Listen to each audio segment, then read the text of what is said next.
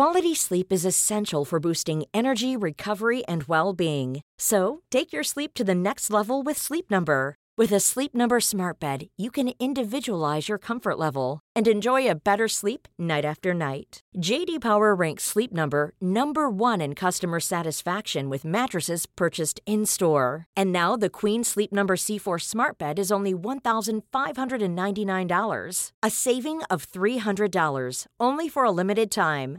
For JD Power 2023 award information, visit jdpower.com/awards. Only at Sleep Number stores or sleepnumber.com. Normally, being a little extra might be a bit much, but not when it comes to healthcare. That's why United Healthcare's Health Protector Guard fixed indemnity insurance plans, underwritten by Golden Rule Insurance Company, supplement your primary plan so you manage out-of-pocket costs. Learn more at uh1.com. Hey, I'm Ryan Reynolds. Recently, I asked Mint Mobile's legal team if big wireless companies are allowed to raise prices due to inflation. They said yes. And then when I asked if raising prices technically violates those onerous two-year contracts, they said, "What the f*** are you talking about? You insane Hollywood ass." So to recap, we're cutting the price of Mint Unlimited from $30 a month to just $15 a month. Give it a try at mintmobile.com slash switch. $45 upfront for three months plus taxes and fees. Promo for new customers for limited time. Unlimited more than 40 gigabytes per month. Slows. Full terms at mintmobile.com.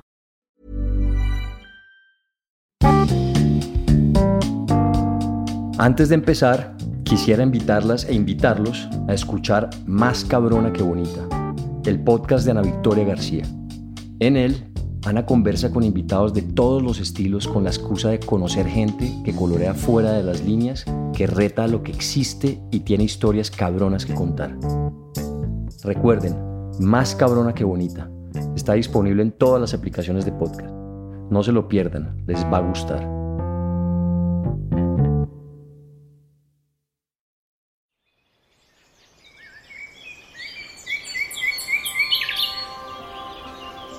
Entender mejor a los pájaros ha sido desde hace siglos uno de los grandes anhelos de la humanidad. Desde la mitología escandinava, donde el dios Odín hablaba con sus cuervos, hasta el rey Salomón, quien según la Biblia tenía el don de comunicarse con las aves. Incluso para los alquimistas, el lenguaje de los pájaros era secreto y perfecto, una clave mágica del conocimiento encriptado en graznidos, trinos y gorjeos. Aunque las razones para considerarlas sagradas o místicas son variadas, existe una constante que atraviesa casi todas las culturas, volar, ver el mundo desde el cielo, desde la óptica de los dioses.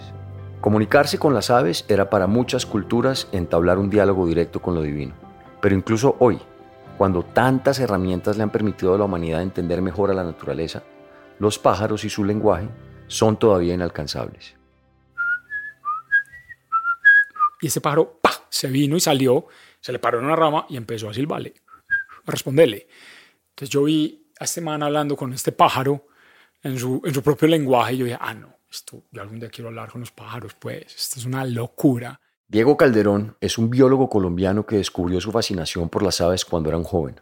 Para hablar con ellas, ha recorrido buena parte del país pajareando, que significa visitar los hábitats para observarlas, registrarlas y estudiar su comportamiento. En diversidad de aves no hay otro país que supere a Colombia. Aquí existen cerca de 2.000 especies, entre las que se cuentan varias endémicas. La variedad de climas hace que el país tenga un gran número de ecosistemas donde los pájaros, sin importar su tamaño, son los protagonistas. Es el país que más especies de aves tiene en el mundo, por encima de Brasil, por encima de cualquier país asiático. Y como Colombia estuvo aislado del mundo por la violencia tanto tiempo del turismo, entonces claro, todos los pajareros fueron a Panamá, Ecuador, Perú, Venezuela y Brasil, pero no a Colombia. Entonces el hueco siempre fue Colombia. Una de las consecuencias inesperadas del largo conflicto armado en Colombia es la conservación de espacios naturales. Ya sea por la presencia de grupos ilegales o el olvido del Estado, varias zonas permanecieron como islas pristinas en medio del caos de las balas, el narcotráfico y la muerte. Esta protección forzosa de ecosistemas, algunos cerca de ciudades grandes como Bogotá o Medellín, favoreció a poblaciones de aves que solo empezaron a ser identificadas cuando la guerra se hizo menos intensa. Pero en el intermedio, el trabajo que adelantaron académicos, guías locales, fotógrafos y aficionados en Colombia fue muy limitado.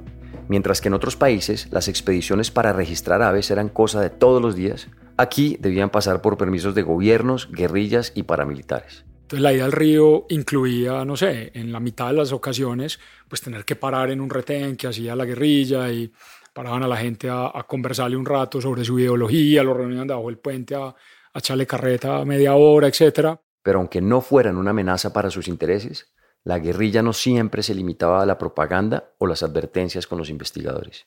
En medio de una salida de campo, a Diego Calderón lo secuestraron las FARC.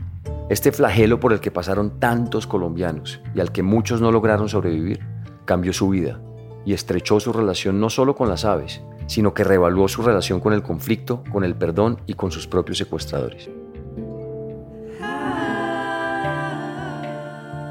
Mi nombre es Nicolás Ibarwen, soy periodista, ambientalista y amante de la naturaleza.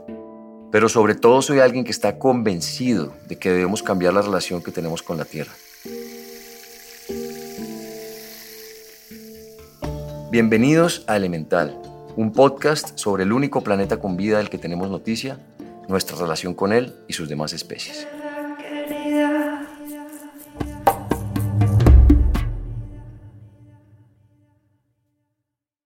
Cuando yo ya tenía 7, 8 años, yo nací en el 80, que nos movimos a Urabá. Nos fuimos a vivir mi papá, mi mamá, mi hermana y yo.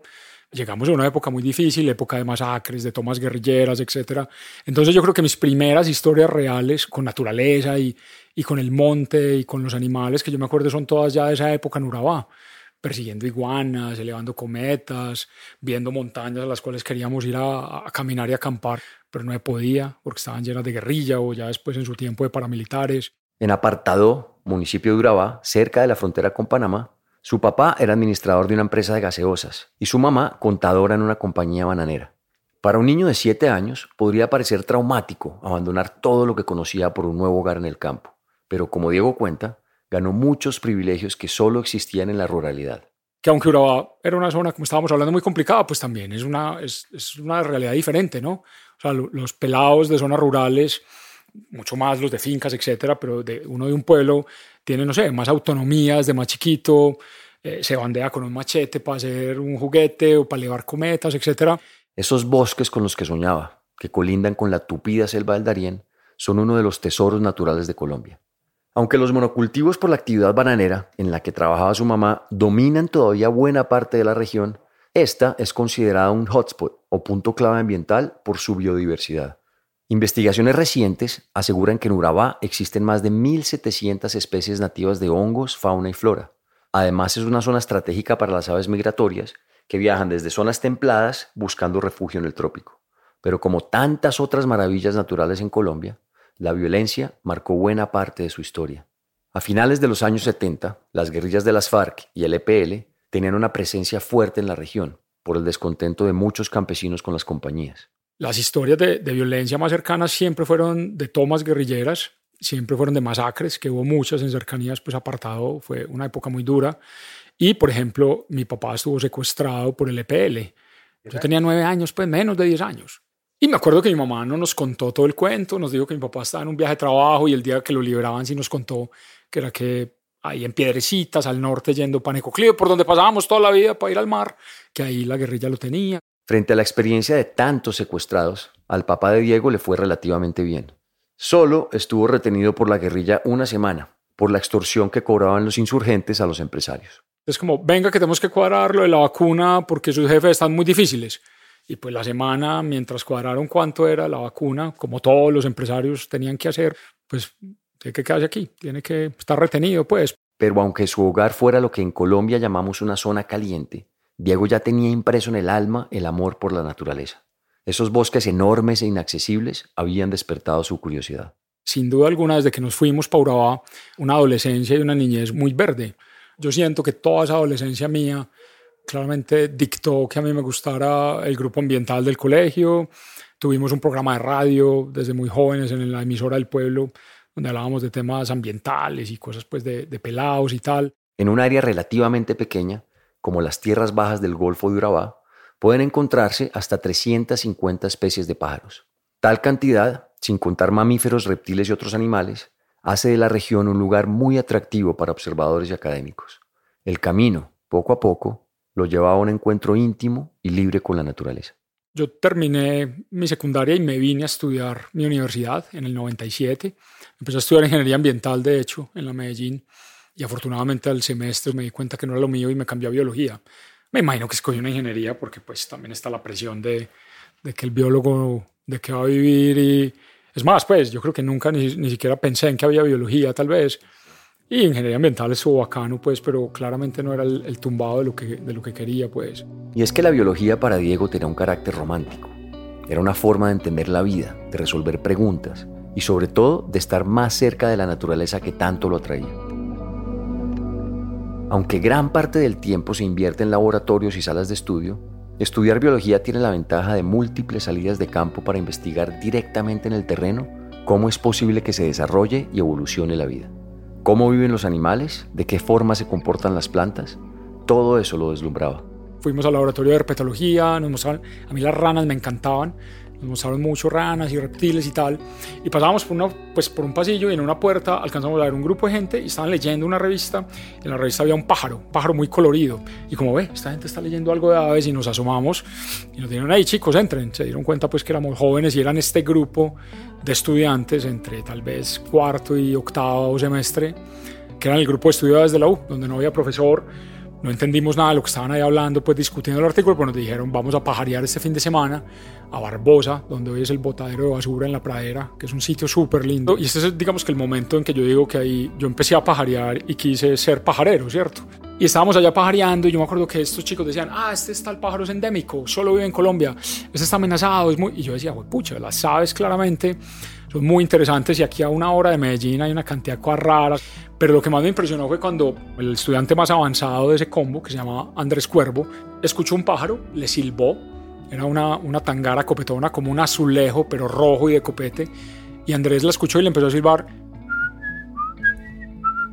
Y ese pájaro ¡pah! se vino y salió, se le paró en una rama y empezó a silbarle, a responderle. Entonces yo vi a este man hablando con este pájaro en su, propio lenguaje y yo dije, ah, no, esto, yo algún día quiero hablar con los pájaros, pues, esto es una locura. Fuera de la mitología, hay gente que auténticamente habla con los pájaros. Hace algún tiempo la revista Science publicó un estudio que detalla cómo recolectores de miel en Mozambique se comunican con indicadores, una especie de pájaro que habita las selvas y sabanas del África subsahariana. Sin necesidad de domesticarlos, los recolectores desarrollan un código particular que les permite entenderse con estas aves quienes les muestran el camino hasta los panales. Los humanos se encargan de ahuyentar a las abejas, sacar la miel y al final les dejan la cera a los indicadores, un auténtico manjar para esta especie.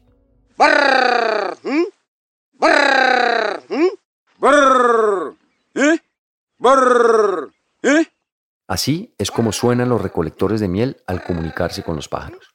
Aunque en muchas partes del planeta la tradición de comunicarse con las aves se ha perdido, en otras sigue vigente, como en Mozambique, o como lo hace Andrés Cuervo, el amigo de Diego. Y de ahí para arriba, toda la vida académica giró en torno a las aves, muy en línea con eso, con encontrar especies raras y explorar el país. Yo estaba por la mitad de mi carrera, esto fue en el 2004, en la Sierranía de Perijá, que es la sección más norte de los Andes de Colombia. Y estando allá, hablando con colegas, dijimos, conversando, tomando cerveza, como, hombre, la Serranía de Perijá no la explora nadie ornitológicamente hace muchos años.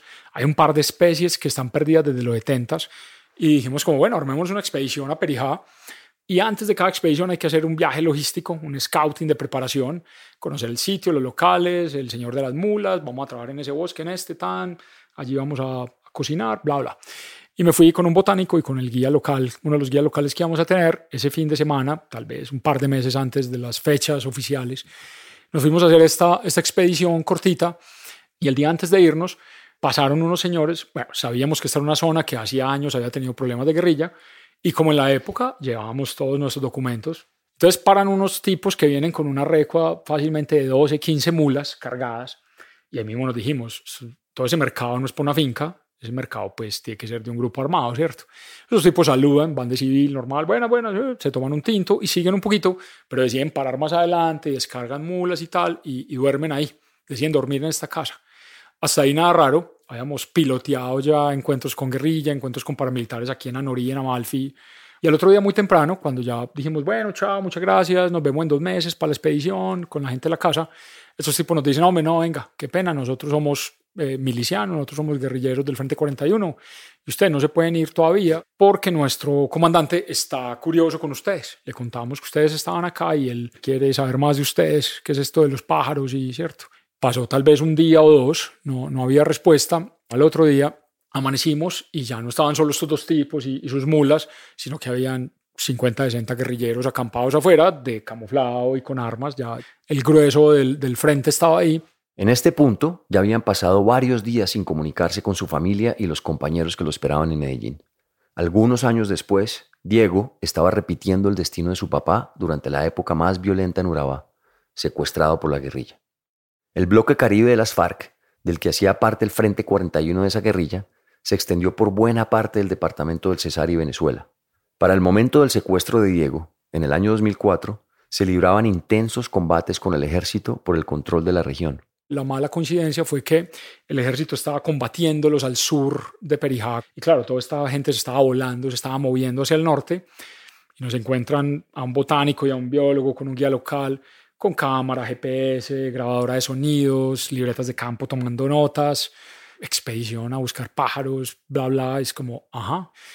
Durante las dos primeras semanas del secuestro, esta gente creyó y no entendía otra cosa, que nosotros éramos o inteligencia militar o paramilitares. Uno de estos tipos nos dice como, incluso yo lo recuerdo a él con mucha pena, con un poco de, de nos dice como, hermano, a mí me da mucha pena, pero el comandante dice que, que los tiene que entrevistar personalmente, pues, que él no entiende bien esto de los pájaros y que no lo cree mucho, que, que vamos para el campamento. Tal vez nos tocó esperar un día entero ahí en una casita, que el hombre tuviera tiempo y tal. Y básicamente, pues nos entrevistó, nos escuchó el cuento, tatán, y nos dijo pues que no nos creía y que claramente nos tenía que investigar, ¿cierto? Que, que él no sabía quiénes éramos y que estábamos en una zona donde ellos eran sensibles y tal, y que teníamos que esperar. Y esperar fue que, lo que te digo, tal vez un par de semanas ellos juraban que éramos pues el enemigo. O sea, después de que ellos averiguan que sí somos de la universidad y que todo esto era cierto, es como, bueno, ya estamos entrados en gastos, entonces venga, pues cuadremos este negocio, ¿cierto? ¿Cuánta plática hay aquí para arreglar esto? Y es que tanto las FARC como las otras guerrillas que han existido en la historia de Colombia usaron el secuestro como una forma de financiar sus actividades. Las retenciones del tipo económico, como la que sufrió el papá de Diego, buscaban obtener recursos para alimentación, uniformes o armas.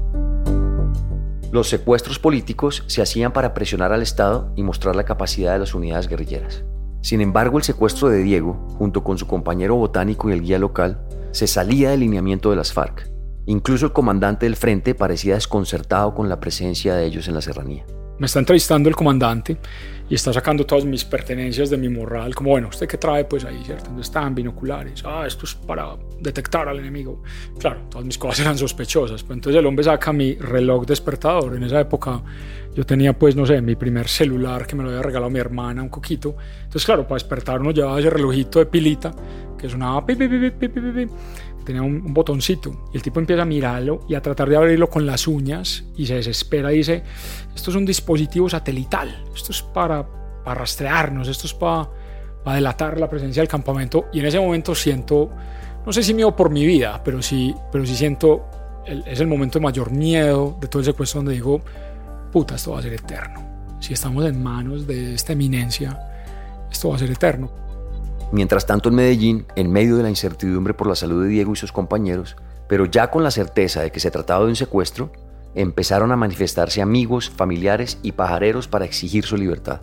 Aficionados y académicos se reunieron en varios rincones del país para hacer lo que a Diego más le gustaba en la vida, salir a ver aves. Este es él hablando en una conferencia. Y básicamente los pajareros de Colombia invitaron a muchos pajareros del mundo y salieron a pajarear por la libertad un día, un día eh, específico durante nuestro secuestro.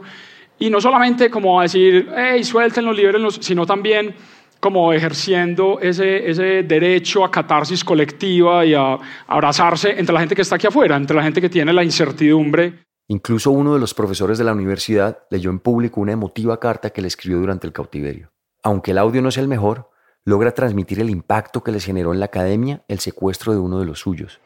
La Colombia del bosque húmedo a los páramos, los ornitólogos, los taxónomos, los que aún no lo son, usted habrá de formar, su familia, sus amigos, sus profesores y la universidad lo aguardan y lo esperan. La vida es enorme y grandiosa, no queremos que se pierda un solo segundo de ella. Sin saber que el avistamiento de pájaros estaba inspirando a muchos a exigir su libertad, Diego pasaba los días moviéndose con el frente guerrillero. Nos movimos mucho al principio, sobre todo cuando nos, recién nos cogieron todos los días casi, como no, no vemos papaya, ¿cierto? Acabamos de coger una gente, entonces va a haber noticias y tal. Y hubo un momento como a las dos semanas tal vez o tres que nos metimos a Venezuela, a un, a un, sitio de bosque divino, me acuerdo. Allá escuché muchos pájaros, vi muchos pájaros y allá estuvimos muy tranquilos, digamos un mes, sin estarnos moviendo, un campamento mucho más bien hecho. Y ya de ahí nos devolvimos de nuevo al, al, a un campamento temporal que tenían en toda la frontera y ahí habían pasado dos meses. Y en ese momento liberan al botánico y al guía local. El guía local básicamente nunca estuvo secuestrado. Al guía local siempre le dijeron, venga, usted, usted subió con ellos acá, usted es un tipo local de allí, un vaquiano de, de, de un pueblo aquí del Cesar, pero usted sabe que si usted se devuelve sin ellos, pues usted, los paramilitares, lo van a meter en problemas o lo van a matar. Aunque la alegría por la liberación de sus compañeros era el sentimiento más obvio, fue inevitable empezar a sentirse solo. Los días letárgicos, sin poder usar ni siquiera los binoculares para ver las aves que escuchaba, lo obligaron a buscar pasatiempos, hasta en los detalles más simples. Yo aprendí a entretenerme con las cosas más básicas, o sea, pucha, hay un camino de hormigas, voy pasando de barreras por el campamento, qué delicia, había que hacer todo el día. Tran, cuáles son los soldados, cómo funcionan, qué hacen. Algún día nos llega el desayuno y al momentico vuelve corriendo y trae en sus manos algo. Y dice, vea, le, le trae esto, que a usted le gustan los pájaros. Y me está trayendo dos pichones de, de, unos pajaritos que se llaman citalopus, en inglés se llaman tapaculos. Entonces, claro, yo le digo, uy, venga, no, esos son bebés. ¿Dónde los sacó? Me digo, no, de un nido, pero pues a usted le gustan para que los estudie, para que los vea. Yo le digo, listo, son bebés, son de una especie seguro muy rara, no sé qué, vaya, déjelos allá porque pues, los papás los van a buscar y, y que no se mueran. El hombre va y los devuelve. Y esta especie de citalopus, en ese momento, pues los Citalopus son todos en, entre ellos tan parecidos que hay que escucharlos cantar para no identificarlos. En ese momento no se sabía, pero en Perijá había una especie de Citalopus que no tenía nombre, que era nueva para la ciencia. La negociación de su familia con la guerrilla para pagar la liberación avanzaba. Quizás no tan rápido como ocurrió en el caso del botánico, pero después de que las FARC comprobaran de que no se trataba de un soldado, un paramilitar o un gran empresario, no existían motivos más allá de los económicos para mantenerlo retenido. ¿Qué estaban esperando entonces? Yo llevo varios días preguntándole a la persona que estaba encargada de nosotros, Rocío se llamaba. Yo le decía, ¿qué hubo? ¿Qué, sabe lo mío? ¿Qué noticias tiene? Y un día por la mañana me dijo, yo creo que pronto le tengo noticias. Y yo dije, pues, nada, respuesta pues ahí para sacarme de taquito. Y esa misma noche, ella, ella llega esa tarde, noche, se me sienta así como en el borde de mi, de mi cama, de mi caleta, lo cual era muy raro, pues como esa forma de llegarme ahí y me dice, empaque que usted se va mañana. Fue el momento más esperado de los 88 días que llevaba en manos de la guerrilla, pero todavía lo esperaba una travesía más por delante.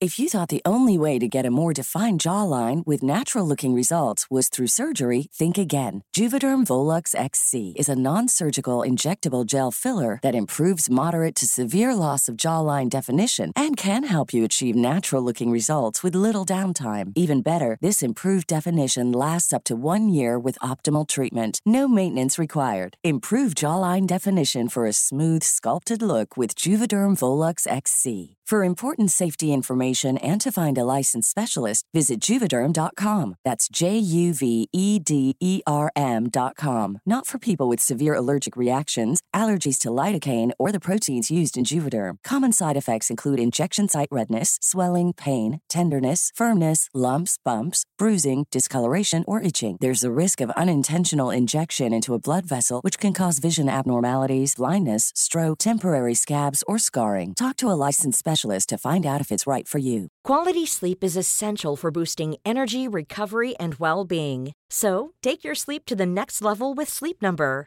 With a Sleep Number smart bed, you can individualize your comfort level and enjoy a better sleep night after night. JD Power ranks Sleep Number number 1 in customer satisfaction with mattresses purchased in-store. And now the Queen Sleep Number C4 smart bed is only $1,599, a saving of $300 only for a limited time.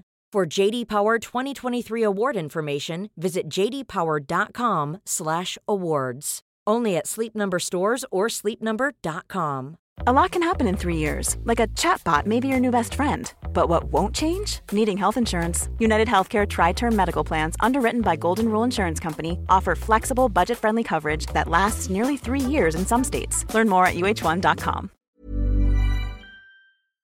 Yo juraba, estábamos encima de Codazzi, Codazzi se veía ahí abajo.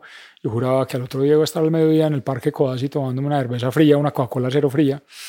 Y pues no. Durante los casi tres meses que duró secuestrado, Diego y el Frente 41 de la guerrilla se movieron muchos kilómetros. Salimos al otro día muy temprano con dos de los guerrilleros que estuvieron conmigo los tres meses, como encargados pues, de nosotros. Salí con ellos dos. Habíamos caminado por 80, 100 kilómetros al sur. Entonces estaba de vuelta, son dos días enteros, eh, lógicamente durmiendo pues en la noche ahí en, en una casita de unos campesinos. Siempre que vimos campesinos durante el secuestro, a nosotros nos escondían. Entonces a mí me ponen a dormir esa última noche en, como en el, en el cobertizo atrás donde están los caballos y eso.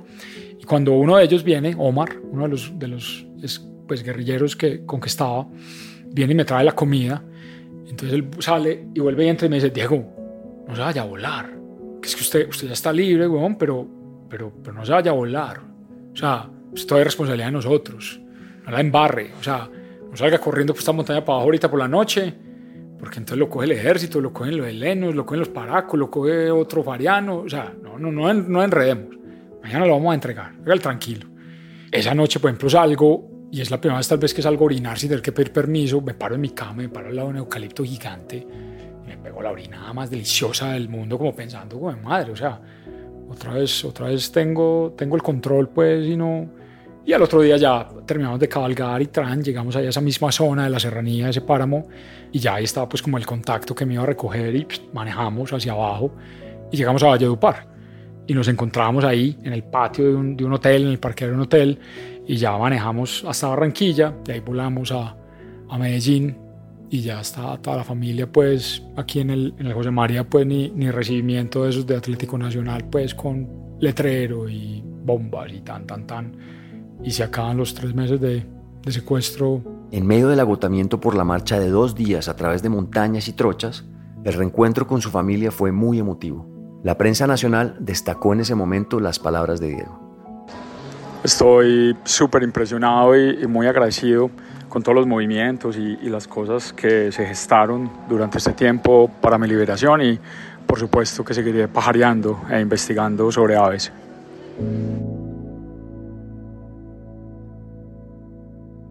De alguna manera y paradójicamente, el secuestro había estrechado sus lazos con la naturaleza y en especial con las aves. Fue muy simpático porque terminé la U y en el momento en que la estaba terminando hice una pasantía de investigación en Irlanda, en Dublín. Entonces estábamos viendo básicamente toda la estructura de las plumas, pigmentos, nodos, internodos, formas, bla, bla, cómo todo eso decía algo o no sobre las relaciones de parentesco de estas aves. Entonces estábamos haciendo un proyecto sobre eso súper bacano, súper interesante pero también a la vez dándome cuenta que yo no quería eso para la vida, que yo no quería gastar mi vida siendo un, un biólogo, un ornitólogo, pues académico, de laboratorio. Y justo terminando esa, segunda pasantía, me escribe un, que hoy es un buen amigo gringo, que coincidencialmente hacía unos meses en Colombia yo lo había acompañado a observar aves, porque yo conocía muy bien toda esta zona del norte de Antioquia, Amalfi y Anorí. Allá hicimos mucho trabajo de campo con amigos. Y este tipo me escribe y me dice, ve, ¿te acordás que pajaríamos hace, no sé, seis meses, tal? Nos gustó mucho salir con vos, queremos ir a Colombia, mi esposa y yo, de pronto con unos amigos, programanos un tour. Y entonces yo le dije, ¿qué es un tour? Pues, ¿cómo así que, que yo te programe? No, no, no, o sea, nosotros alquilamos un carro ahí en línea y vos alquilas, separas unos hoteles y nos vamos a pajarear, a ver pájaros una semana, dos semanas. Yo hablaba inglés, tenía tiempo, sabía de pájaros y, la tenía clara de que no quería empezar un doctorado ni aplicar un doctorado mañana. Entonces dije, pues bueno, voy a hacer el tour a esta gente. Nos fuimos a pajarear noviembre del 2007, hicimos un tour de dos semanas delicioso. Y es que, como dijimos, Colombia es el mayor paraíso para ver pájaros. Según el Fondo Mundial para la Naturaleza, el país alberga el 20% de las aves registradas en el mundo. El ejercicio de pajarear va mucho más allá de apuntar con binoculares y tomarles fotos cuando se posan en alguna rama. Aunque se haga fuera de los laboratorios, la observación de estos animales implica también el estudio de su comportamiento. De cierto modo, es entablar una conversación con su naturaleza, o términos más simples, hablar con ellos. La escritora y ornitóloga Jennifer Ackerman escribe en el libro El ingenio de las aves que Los pájaros son los grandes comunicadores del reino animal. Hablan mientras cortejan y mientras luchan, mientras forrajean y mientras viajan, mientras rehuyen a los depredadores y mientras crían a sus pollitos. Hablan con la voz, con el cuerpo y con las plumas. Los estudios de aves, tanto en laboratorios como en la naturaleza, han logrado comprobar que son animales mucho más inteligentes de lo que imaginamos. Varias especies son capaces de razonar al nivel de los niños. Incluso algunas pueden fabricar sus propias herramientas y guardarlas por temporadas. Esa fascinación por los pájaros, heredada desde los antepasados humanos, ha evolucionado y hoy sigue marcando la vida de personas como Diego. Hay una cosa muy bacana y es que además a uno de los pájaros le dan como un sexto sentido o le dan una, una, una profundidad diferente. Yo aquí estoy hablando con vos, pero yo llevo una hora haciendo la lista de los pájaros de tu casa, de lo que he escuchado. Entonces yo en este momento sé a qué altura sobre el nivel del mar estoy, porque esos pájaros no están en tierras bajas ni en, ni en páramos. Yo sé que estoy en un hábitat relativamente verdoso y, y, con alguna montaña cercana, porque ahorita estaba sonando un cucarachero que no está en, en, en una zona totalmente deforestada. Yo sé que no estoy en el Chocó, que no estoy en la Amazonía, que estoy en alguna zona de los Andes. O sea, las aves le dan a uno como ese superpoder también de leer un poco más allá de la naturaleza. Y es que básicamente en todos los ecosistemas de Colombia pueden encontrarse especies nativas de aves. Colombia está, como lo decía hace, hace 150 años, uno de los primeros exploradores que vino a, entender las aves de acá, un, un, norteamericano, decía, Colombia está en la cruz intercontinental como de las aves. Tenemos aves de Centroamérica, de Sudamérica, de los Andes, tal, y esto es la, esto es el secreto detrás de ser el país número uno en especies de aves, casi 2.000 especies. Pero aunque cerca de 2.000 especies tengan al país en el top global, todavía hay muchas aves sin identificar. Y esto no ocurre solo en lo profundo de los bosques. Cerca de algunas ciudades grandes también siguen registrándose hallazgos. Según los datos de Diego, en Colombia están descubriendo aproximadamente una especie cada año y medio desde el 2000. Te pongo un ejemplo. En el 2010 un colega de acá de Medellín se va a pajarear a Santa Fe de Antioquia y va a un predio de la Universidad Nacional, escucha un cucarachero, le toma una foto, no sabe qué es y, nos muestra unas fotos y dice, viejos, o encontré un pájaro muy común de Centroamérica que no concuerda con este porque este es más oscuro y, no debería estar ahí, o encontré un pájaro que solo conocemos del Chicamocha, del bosque seco, de la cordillera oriental, o encontramos algo raro. Y dicho y hecho, después de dos años de estudios con él y otros colegas, describimos una nueva especie de cucarachero para la ciencia. ¿Qué pasaría si Colombia se pudiera recorrer libremente para ver pájaros? Esa fue la pregunta que durante años se hicieron Diego y tantos otros amantes de las aves. El principal obstáculo fue durante muchos años la guerra. Pero en 2016, después de varios intentos por lograr un acuerdo de paz con las FARC, se abrió una puerta que no solo permitiría desescalar parte del conflicto, sino cambiar el rumbo de la vida de Diego. El gobierno propuso un plebiscito para aprobar lo pactado con la guerrilla. A través de un sí o un no en un tarjetón, los ciudadanos podían expresar su posición frente al acuerdo. Y para Diego, que hasta el momento poco le había interesado la política, fue un punto clave en su vida. En el momento en que llega a votar por el sí o el no para el acuerdo de paz, empiezo a sentir una curiosidad de ciudadano que no había tenido nunca. Y entonces, en ese momento también es, es muy simpático, pues muy, muy coincidente. Mi papá le diagnostican un cáncer entonces, claro, en el momento en que el hombre también tiene ahí su diagnóstico de cáncer y tal, empieza a bajarle las revoluciones a todo un poquito, ¿cierto? Como tolerancia con cosas, relajado. Y una de esas muy bacanas es lo que te digo, como, como ah, que vamos a votar pues no, pues votemos pues el sí, eso. Pues si no era como votando por el menos malo, sino como ah, hay que bajarle al, al, al voltaje a este conflicto colombiano pues de cada persona. Y esa fue su manera tal vez como de sentirlo un poquito. Antioquia, la región de donde son Diego y su familia fue en ese momento una de las zonas de más oposición al acuerdo de paz. Muchos empresarios, ganaderos y políticos sufrieron el secuestro a manos de la guerrilla, pero también personas comunes y corrientes como Diego y su papá. Mi papá dura, después de diagnosticado, un mes y medio. Me voy a vivir con ellos en octubre, en el, en el mes del plebiscito. Voy a ir con ellos a Medellín, pues ayudarles y tal, a estar con mi papá. Entonces, en ese mes y medio que vivimos juntos, yo me acuerdo de mi papá como súper tranquilo, súper sabio, diciéndole a mi mamá como, mija, yo voy a votar pues sí, yo no, yo no, pues que esa no sea la solución para, ese conflicto de este país, pero yo no quisiera que le pase lo que nos pasó a nosotros, yo no quisiera que le, más familias lo tengan que vivir. Y el hombre básicamente dijo, vea, yo quiero durar hasta tal día, hasta el día que no quiero convulsionar, quiero saber quiénes son mis hijos y mi esposa. Y el día que ya eso no empezó a pasar, decidió, decidió su muerte. Una belleza. Los crímenes de las FARC acabaron pasando factura al momento del plebiscito. El no ganó por muy pocos votos, pero el acuerdo finalmente se firmó unos meses después con algunos cambios en su estructura. La muerte de su padre, a través del suicidio asistido médicamente, y los vientos de cambio que se respiraban en el país, le trajeron una nueva oportunidad a Diego. Y sucede que en 2018, precisamente por haber firmado el acuerdo, el gobierno Santos mete un poco de plata en una vaina que se llaman las expediciones bio, que son un set, un grupo de expediciones al principio de, de 20 expediciones para explorar rincones de Colombia que no se conocían muy bien porque el conflicto armado era candente en esas zonas. Y la expedición número 18-19, la penúltima antepenúltima, es aquí en Anorí, en el norte de Medellín. Y uno de los aspectos más relevantes es que van a ir con excombatientes de las FARC, de ese frente que trabajaba ahí, del Frente 36 aquí en Anorí, a tres horas de Medellín, van a ir con ellos como sus co-investigadores no, no, no el asistente de campo, pues, ni el jornalero que le abre la trocha, sino como, venga, ustedes conocen esa zona, conocen algunos animales, plantas medicinales, nosotros somos investigadores de, universidad, juntémonos y vamos a hacer país allá, vamos a, a, expedicionar esa vaina juntos. Y esto lo está organizando uno de mis mejores amigos, un biólogo que se llama Juan Fernando Díaz, y Juancho precisamente está viviendo en mi casa unos días, esos días, y un día llega y me dice, hombre, está confirmado, vamos con los combatientes de las FARC. Y yo le dije, vos sabes cómo me tienes que llevar a esa expedición. Diego se encontró con las FARC 14 años después de su secuestro. La curiosidad que empezó a sentir antes de la firma de los acuerdos de paz acabó casi por casualidad ligada a su pasión por los pájaros. Pero eso es toda una excusa para hacer el experimento cultural y social más bonito del mundo, que es juntar a Colombia como tal y es. O sea, ya en una foto nadie sabía quién era combatiente, quién era estudiante, quién era profesor, quién era estrato 1, quién era estrato 40. Y esa expedición fue muy poderosa para mucha gente y para mí fue muy poderosa porque me dio las herramientas para pensar bien qué hacía.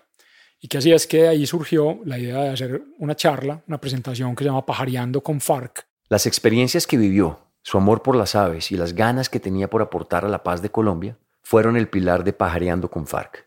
Pero en la primera presentación de la conferencia ocurrió algo increíble. Y en febrero del otro año, 2019, doy por primera vez la charla en la Feria de, Aves de Cali. Y ahí pasa la cosa más increíble y, pues la conjunción de lo que quieras, los astros, las energías o, o estas cosas inverosímiles pues de, de, Colombia. Yo acabo la charla, todo el mundo aplaude, lágrimas por aquí, lágrimas por allá. Como es un evento en Cali, lógicamente va a haber una baila de salsa ahí pues para terminar el evento. Entonces yo me salgo por un ladito y se me acerca un señor, vienen dos chicas detrás, un señor que yo no reconozco, es el primero que me da la mano y me dice, hermano, un hombre con acento costeño. Mis hermanos, felicitaciones, esta charla nos llegó y, las miró, las involucró, ellas se sintieron, nos llegó al alma, qué cosa tan bonita, qué historia. Mucho gusto, yo me llamo Lucas, soy del Frente 41 de las FARC. El mismo frente que lo secuestró en 2004. Es una coincidencia absurda, entonces claro, yo le digo ahí a Lucas y a Ceci y a esta otra chica como, que ustedes estén aquí como colombianos de a pie, con los mismos derechos y deberes que cualquiera de ellos, pudiendo venir a esto, a ver si eso es una opción de turismo, de negocio para ustedes.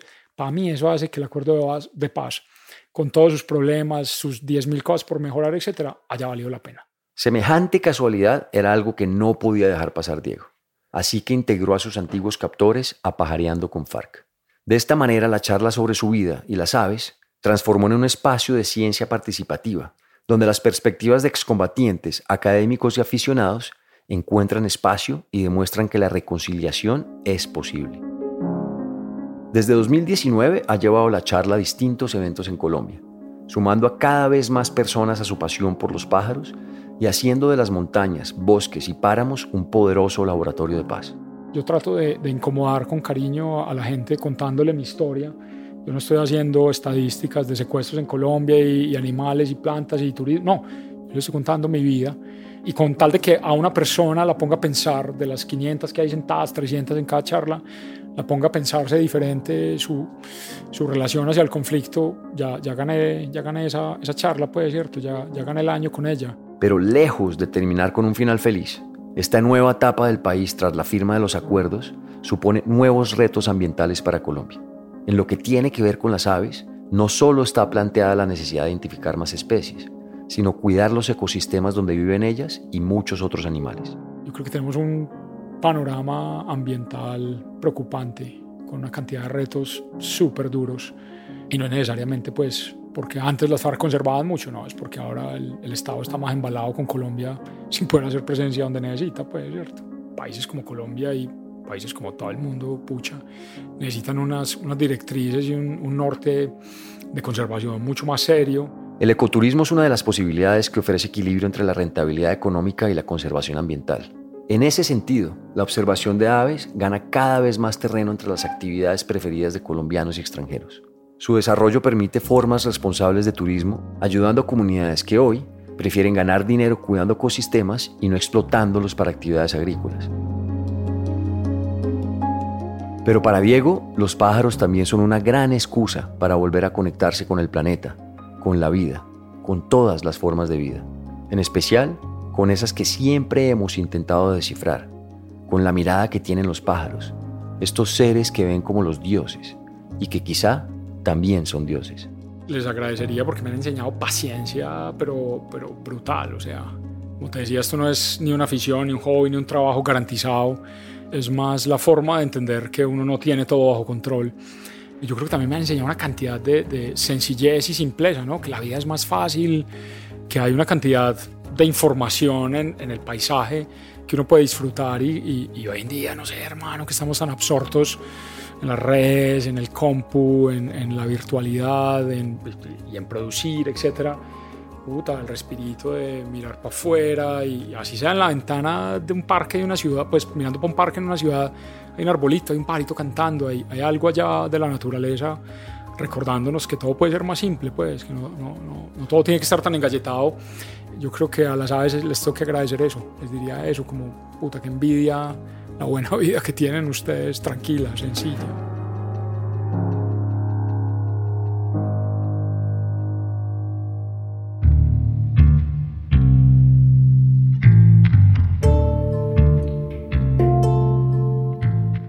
Este episodio es una coproducción del equipo de la no ficción de Excel Content Studios y de Nicolás Ibargüen. La mezcla y el diseño de sonido son de Valentina Fonseca y Daniel Díaz.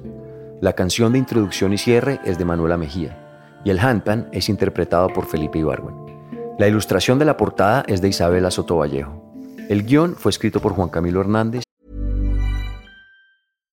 If you're looking for plump lips that last, you need to know about Juvederm lip fillers. With Juvederm Volbella XC and Juvederm Ultra XC, your lip look, whether it's subtle or bold, can last up to one full year with optimal treatment and no additional maintenance. Find a licensed specialist and see if it's right for you at Juvederm.com today. That's J U V E D E R M.com. Add fullness to lips in adults over 21 with Juvederm Volbella XC or Juvederm Ultra XC. Do not use if you have severe allergies or a history of severe allergic reactions, or if you're allergic to lidocaine or the proteins used in Juvederm. Tell your doctor if you have a history of scarring or taking medicines that decrease the body's immune response or that can prolong bleeding. Common side effects include injection site redness, swelling, pain, tenderness, firmness, lumps, bumps, bruising, discoloration, or itching. As with all fillers, there's a rare risk of unintentional injection into a blood vessel, which can cause vision abnormalities, blindness, stroke, temporary scabs, or scarring. For full important safety information, visit juvederm.com.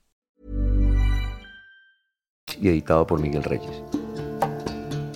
Si tienen comentarios o sugerencias, escríbanos a nuestro Instagram, arroba podcastelemental. Y si les gusta este trabajo, ayúdenos a regar la voz. Recomiéndenlo a amigos o familia a quienes les pueda servir o interesar. También no se olviden de darle clic al botón de seguir o follow y a la campanita dentro del show elemental para no perderse ningún capítulo nuevo. Muchas gracias.